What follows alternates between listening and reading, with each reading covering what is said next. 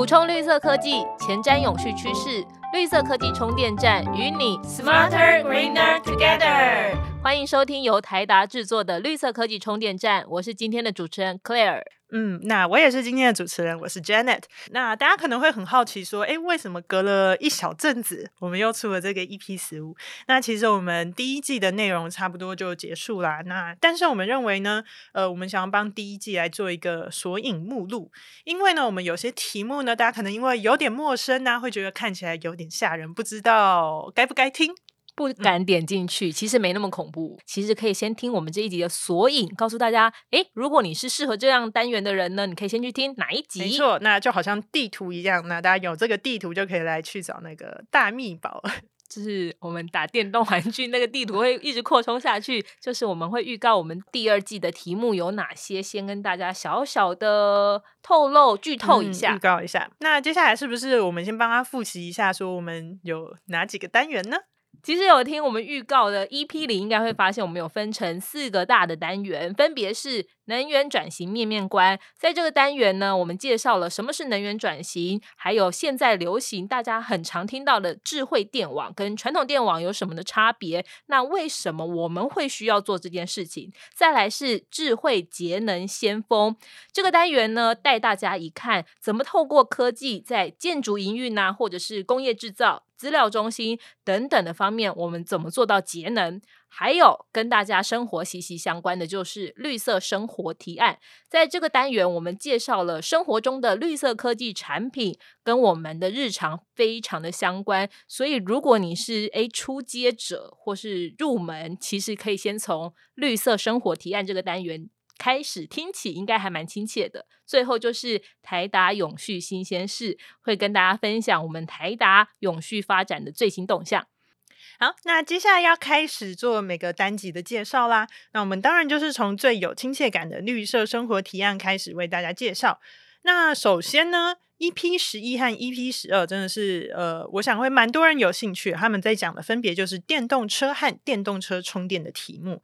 那谁该听呢？我认为只要你未来有打算要买车，然后其实你未来有打算要买车的话，很有可能就是会买到电动车啦。对啊，而且这可能是一个大趋势，你我都避免不了。对，就是赢在起跑点，先 先比别人懂，你就不会输给别人。总之就是一个有备无患，你有一天总是会用到的一个姿势。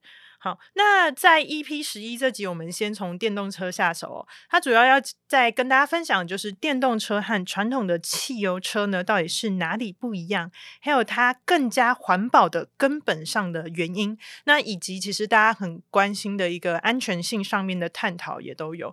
那呃，你有什么印象比较深刻的内容吗？其实就是身为消费者呢，在这一集有特别提到一个购买的时间点。但是我们这里就还是不跟大家讲了，大家回去听好了。对，大家回去听一下就会知道说，呃，目前发展到什么程度？那你可能等多久呢？会有更多的选项。那来到 EP 十二的时候，就是针对电动车充电基础设施方面来介绍啦。那他介绍的是各种不同的充电桩。因为它有很多不同的类型，那不同的类型会应用在不同的地方，那以及我们在安装上面的一些疑难杂症。没错，因为很多人可能会觉得我家的建筑的关系，或是我家没有这个充电桩的安装的场域，就不考虑电动车了。其实这一集有帮大家解开了这个心结。其实我自己在这集有一个很大的收获，就是我们那个时候在讨论就是充电这个议题的时候，就突然想到，哎，其实以前我们开汽油车的时候，我们家也没有加油站呢，但是我从来都不会担心说我的油在一半不够了怎么办？所以就是大家其实，嗯，这个充电焦虑呢，只是在于。目前对于电动车基础设施的部件还不这么熟悉的情况下，才会有这个焦虑。其实就跟现在电动机车比较普及一样嘛，那我们也不会觉得说，诶，我骑电动机车就会遇到没电的问题。现在大家应该也都已经慢慢习惯电动机车充电方式，那未来电动汽车也是会朝这个方向来前进的吧？嗯，没错。接下来要讲的这一集呢，是我们的 EP 十四，就是在讲。三 C 充电器。那这一集呢，谁会有兴趣听哦？就是我们所有人吧，只要你有在使用三 C 产品的习惯，或是我们每人手都有一只手机，都应该要听这一集。那这一集的话呢，其实它就是跟我们讲说，哎，我们要怎么去选择这个充电器？因为大家知道，其实以后在购买这些三 C 产品，那它是不一定会再附这个充电器的，对。然后另外啊，就是过去快充它有一些很难的专有名词，像是 QC。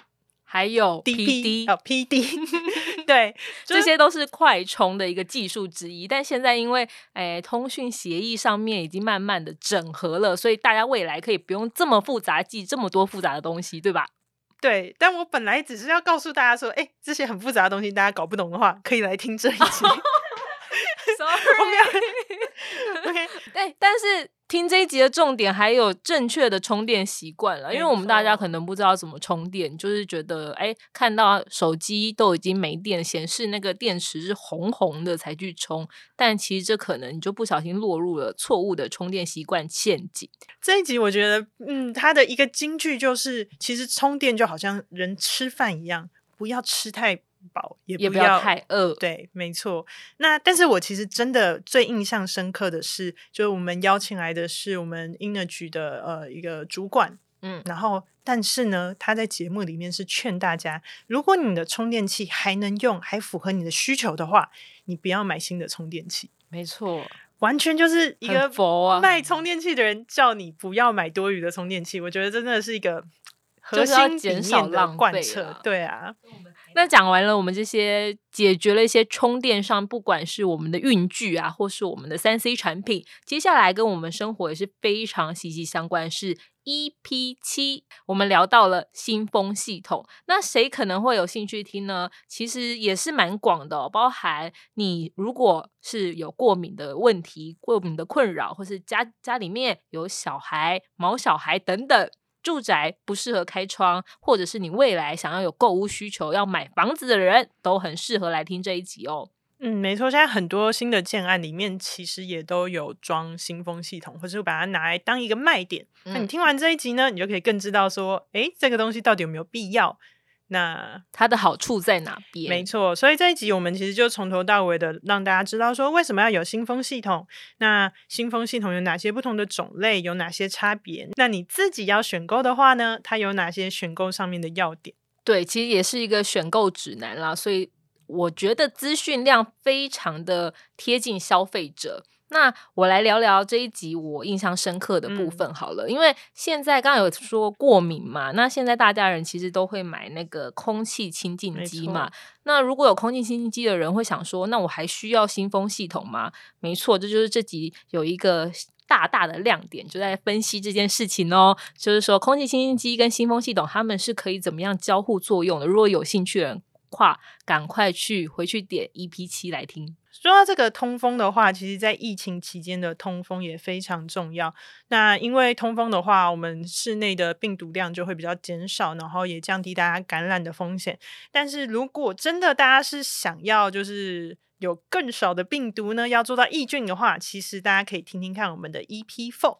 EP Four 在讲抑菌装置。其实就是在疫情，相信不只是现在啦，因为疫情的关系，让大家更有意识到这种防疫的观念嘛。所以这一集，其实你如果自己啊是对这种防疫意识比较高的人，其实可以来听听看这一集。我觉得这一集还有一种人很适合听。我这一集是我觉得我们第一季所有系列里面。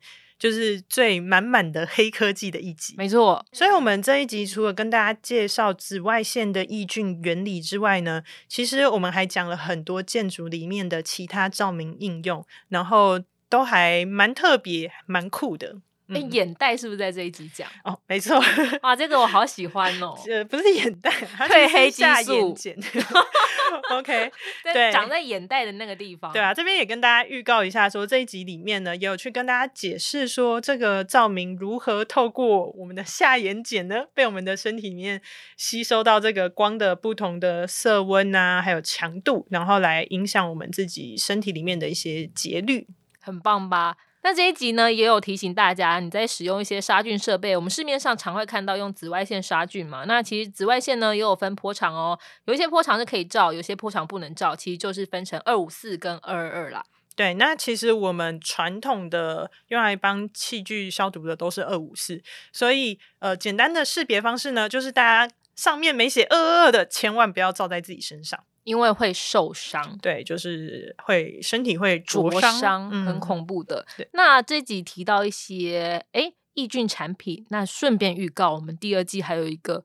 压箱宝也不是压箱宝啦，就是我们自己很有兴趣的。对，第二季我们有一个更新的产品，但是这个产品非常酷，它是叫做护质灯。是这个护质灯，我真的是一直在等着要有货的时候就要买给我爸妈。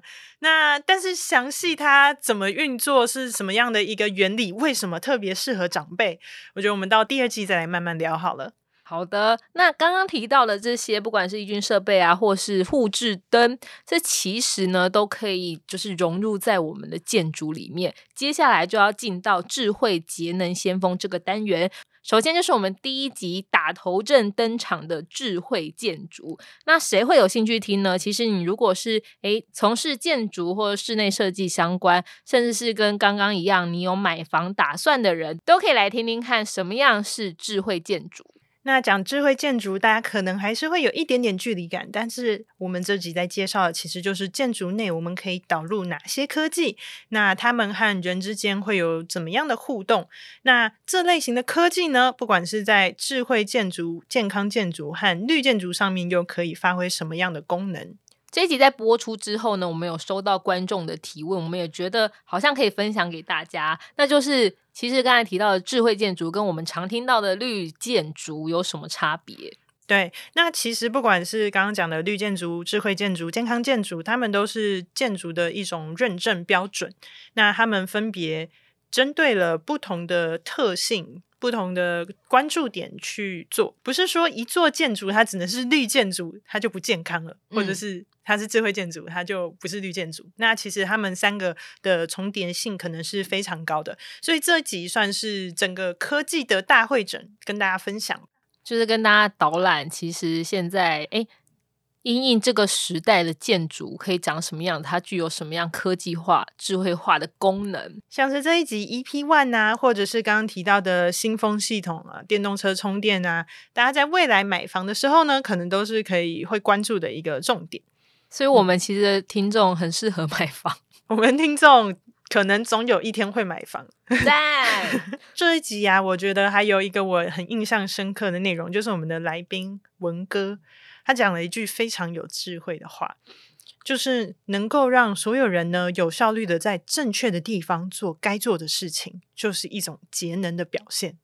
就是为什么？我觉得他完全去解释了为什么智慧啊、便利啊、健康这些事情都还是很重要。就如果你因为一个东西很麻烦、搞不定、浪费很多时间，然后没有办法去做你真的想做的事情，那就是一种浪费。好有哲理的一句话，没错。哎，其实被圈粉了，对我被圈粉，而且我是觉得我们的来宾常都会讲出一些还蛮有哲理的话。对，也欢迎大家如果有听到哪一些有趣的部分，特别有感的，可以跟我们分享。那这一集的标题呢，其实。刚刚有提到有一些集数，就是会让人家打退堂鼓，可能 有些人就被这节标题给吓到了，因为我们标题上面跟大家分享了近零排放路径，诶，很多人想说，天哪，这是什么火星语？对，这是我该听的东西吗？就你来分享一下好了。OK，那近零排放路径呢，其实不是这么一个有距离感的东西，那应该只是大家知道说，我们现在因为碳排。越来越高，然后它和全球暖化是有一个正相关的关系。那所以呢，我们不止台湾，就是现在全球呢，都希望可以走到一个目标，就是我们不要再新增更多的碳了。所以他们想要达到一个是碳的净零，就是不要新增，不要就是你新增就要抵消多少？没错，没错，就是你今天发了多少，你就要减多少。所以这跟建筑也很有关系，因为建筑其实就是排碳。大呼。嗯，没错，就是建筑占了我们全球大概三分之一的能源消耗，所以它占的碳排是非常高的。所以这一节的知识量，就是除了你自己可以选购房子之外，也可以跟上一下现在的国际趋势。那刚才其实有提到呢，绿建筑跟智慧建筑的差别。其实我们也有一集专门在做绿建筑，那就是我们的 EP 五。没错，因为我们在 EP One 的地方，就是很强调的是我们的科技如何去帮助我们达到就是建筑，不管是节能、智慧还是健康的优化。那但是 EP 五呢，我们就特别的去针对绿建筑的各个手法下去去探讨。因为这节来宾是一个。自己是一个节能的魔人，对，他会想要我们称他，我们叫他领头羊好了。对 呃，他就是我们台湾的节能界的领头羊，就是我们基金会的执行长阿甘。嗯，环保界的 KOL 也可以说是他了，他当之无愧。当之无愧，嗯，所以他会跟大家分享说，他怎么样在自己家里做了一些改造，让整个家里就算是旧建筑也好，也可以达到一些哎更省电啊、省水啊，对。环保爱地球的一些好的表现，嗯，而且这一集其实还蛮有趣，可以听到很多案例。因为绿建筑这个东西虽然有固定某几类型的手法，但是其实它非常注重因地制宜，因为每个地方的气候条件、地理条件都不一样，所以并没有说一个绿建筑手法就可以用在通用在于所有的绿建筑。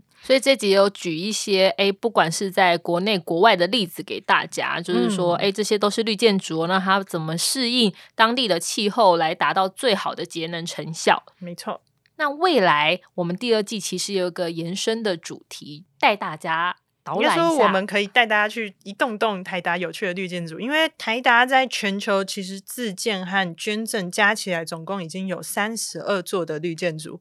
嗯，那它遍布全球，有些也非常有特色。那我们就想，或许之后也可以，就是用一个语音导览的方式，带大家到全球的台达绿建筑去旅游，因为有些也很适合观光啦。好，那讲完绿建筑呢，我们就再更进一步好了，讲到资料中心也可以很绿色，那是我们的 EP 八。对，那老实说呢，这一集呢，不管是题目啊，还是内容呢，大家可能会觉得哦。好像有点硬，对，不是好像哦，应该是真的很硬，对。但是其实里面我觉得还蛮有趣的，因为这正是大家比较平常不会接触到的东西。但是你没有接触到吗？没有，你其实一直都在接触，尤其是那些网络沉迷患者，只要你有 使用网络，其实都跟这个有关系。没错，其实不管你是用任何的网络服务，后面都是资料中心来支撑。那这一集呢，真的就是一个非常。入门可以让大家从头的去了解，说资料中心是什么，那它用来干嘛？里面有哪些东西？为什么会越来越重要？那以及有一些还蛮酷炫的先进的节能技术。那有兴趣的人，我觉得我们里面用了还蛮多可爱有趣的譬喻啦。对，像是一些超商购物啊，或者是夏天如何降温等等的一些有趣的譬喻。所以我相信大家都是可以来挑战这集看看的。挑战起来，还有一集也很值得挑战，就是我们的 EP 九聊智慧工厂。其实，因为说到制造业呢，台湾朋友应该要很关心呢，因为其实我们是制造业的重镇嘛。那很多中小企业呢，台湾制造的产品都很令人骄傲。那在这个时代下，必须做一些转型，那就可以来听一下这集智慧工厂在说什么喽。嗯，那我觉得这集的内容呢，也算是真的是深入浅出啦，讲的很清楚。他把节能呢分成了两大不同的手法，那一边是厂务，也就是说我们怎么管理这个工厂啊的类型；那另外一方面呢，是我们透过智慧制造的一些手法，直接去提高我们生产产品的一个不管是品质啊、效率啊、良率，就好像刚刚讲的那个文哥的那个心法，好好利用就不是浪费。没错，就这个概念。就是只要你在正确的时间用有效率的方法做正确的事情，就是节能的一种表现。好，再来我们要讲到就是 EP 十三这个主题很特别，也不特别，因为我们每天都会看到它，就是我们的路灯——智慧路灯，到底是什么呢？那这集我觉得还有一种人很适合听，就是你对“智慧城市”这个词感到满满的疑惑的人。那当然，严格来说呢，我们刚刚介绍的一切智慧的解决方案都可以放在城市里。那构成了这个智慧城市，但是呢，其实智慧路灯是跟智慧城市尤其非常的相关，因为大家知道路灯它是遍布于我们城市的每一个角落，所以其实路灯也跟我们未来的车联网息息相关。那有兴趣了解更多的朋友呢，也可以听听看哦。还有这一集有一个观念非常的有趣，就是 PFI。呃，PFI 就是民间融资提案。那因为讲起来有有些小复杂，那有兴趣的听众朋友呢，也可以来到我们 EP 十三去详细的收听。好的，那说到这个智慧城市呢，那其实智慧城市背后当然要靠我们的智慧能源去支撑啦。能源转型面面观这个单元之中，我们 EP two 谈的智慧电网，对。除了谈智慧电网，也是先从诶，为什么我们会需要能源转型？然后能源转型包含了哪些？那未来怎么做？都会在这一集让你瞬间了解。说哦，原来大家现在谈能源转型的原因是什么？嗯，没错。所以这一集呀，我觉得大家也都很适合听，就是当这个时候知识集。没错，在报道一些哎，不管是电力啊有什么问题，或是我们之后要往什么方向前进。听完这一集之后，你就可以好像略懂略懂的开始跟人家进行一些讨论。没错，大家以后看到停电新闻呢，就不会啊一直在聚集在某一个思维，你可能会。放大你的视角，原来我们可能有哪些方式可以去提升这个电网的韧性？那最后一个单元呢，就是我们的台达永续新鲜事。其实大家应该也知道，台达在深耕永续这一块呢，是非常的努力的。所以，我们在这个单元跟大家分享，我们做了一些哪些的永续事迹。首先，在 EP 三，我们带大家导览了一下，我们今年参与 Computex 用了零碳社区这个概念。展示给大家，可能刚刚提到的很多概念啊，我们把它搬到展场去实际的展示出来，让大家更具体的知道说，哦，原来零碳社区它可以有这些应用，包含了我们刚才说的，诶，不管是电动车充电啊，电动车本人呐，还有一些建筑上面的应用，都可以在这一集听到一个大总览。对，如果你觉得呃我们 EP 十五这一集呃的入门还不够，你想要再暖身一下的话呢，嗯，就很适合再去听这个 EP 三。嗯，再来就是我们谈什么是 ESG，在我们的 EP 六，ESG 这个词。有看新闻的大家应该也会常常看到，非常夯，很多人都在谈 ESG，而且这个人才现在也非常的夯。对，就是学生朋友们对永续议题有兴趣的人，也都可以就是多多了解。对，因为现在非常的抢手，真的是我们彻底有感受到的。那谁有兴趣听呢？除了刚刚 Jenny 提到的学生，或者是你在企业里面，然后你被你的主管。而赛说：“哎，要去了解一下永续 ESG 了，那你就可以来听这一集。我们到现在都还没跟大家说 ESG 三个字是什么，那就是听这一集就知道这三个字代表的面向是什么喽。那我觉得这一集啊，不管你是打算要创业啊，或者是你是公司里面的一颗小螺丝钉，或者是大一点的 大螺丝钉，你为什么？怎么了？大螺丝钉错了吗？没有，我们都是大螺丝钉。对，大家不要小看自己。就其实只要是你在企业里面，就是你在自己的工作上，你都可以去导入这个永续的观念，来为这个地球的永续尽一份力。所以这个概念是还蛮适合大家都可以来了解一下的。嗯，也不要觉得它距离感很大了，因为它里面有告诉大家，如果你是身为大企业，你可以怎么着手；那如果你是中小企业，你可以先做什么。都可以在这集听到哦，没错，而且这一集啊是我们在 Apple Podcast 上面人气最高的一集。那在讲完就是大家初步了解 ESG 啊，这边还是让大家知道一下 ESG 的 S 呢，它其实是 social 社会的面向。那我们在 EP 十呢就要讲我们在社会面向呢做的其中一个很重要的事情，就是富裕珊瑚。谁有兴趣听？其实如果你是热爱这种海洋啊，或是本身有潜水习惯的人，都还蛮适合听的，因为你大概可以了解我们在讲什么，然后现在的海洋状况是什么。其实听这集还蛮有感的，而且这一集呢，是我们有邀请到双来宾，其中一位大有来头，他是。他是人体珊瑚辨识机，珊瑚界的祖师爷戴昌凤教授 哦，真的非常的厉害，拍手拍手，因为他花了四十年在研究这个珊瑚，他现在已经变成一个用肉眼就可以看出它是什么种类的。对，AI 都还没有办法办到，AI 你要喂它超多超多的资料，然后辨识度还有点模糊，但是没有。教授可以办到，但也因为不是人人都可以成为代教授，所以我们现在靠了科技去发展，说，诶，怎么用科技让可以辨识，不用花四十年的时间，在短时间呢就可以辨识珊瑚，观测珊瑚，进而去富裕珊瑚。嗯，而且还有一点，大家可能比较没有想到的是，其实我们也可以把台达的一些科技应用到富裕珊瑚上面。嗯，听起来很有意思吧？对，那其实呢，这也是我们今年带到联合国气候变迁大会 COP 二十七的一个主要的题目，跟国际分享的题目。所以你听这一集呢，其实就等于像去了参加联合国气候会议一样，瞬间高级了起来。对，那当然呢。如果大家对于就是富裕珊瑚啊，还有我们参与 COP 二十七这些内容有兴趣的话呢，其实我们的有台气候战役在台湾，那它是由台达基金会所制播的一个节目，就会有更多跟气候变迁相关的最新议题。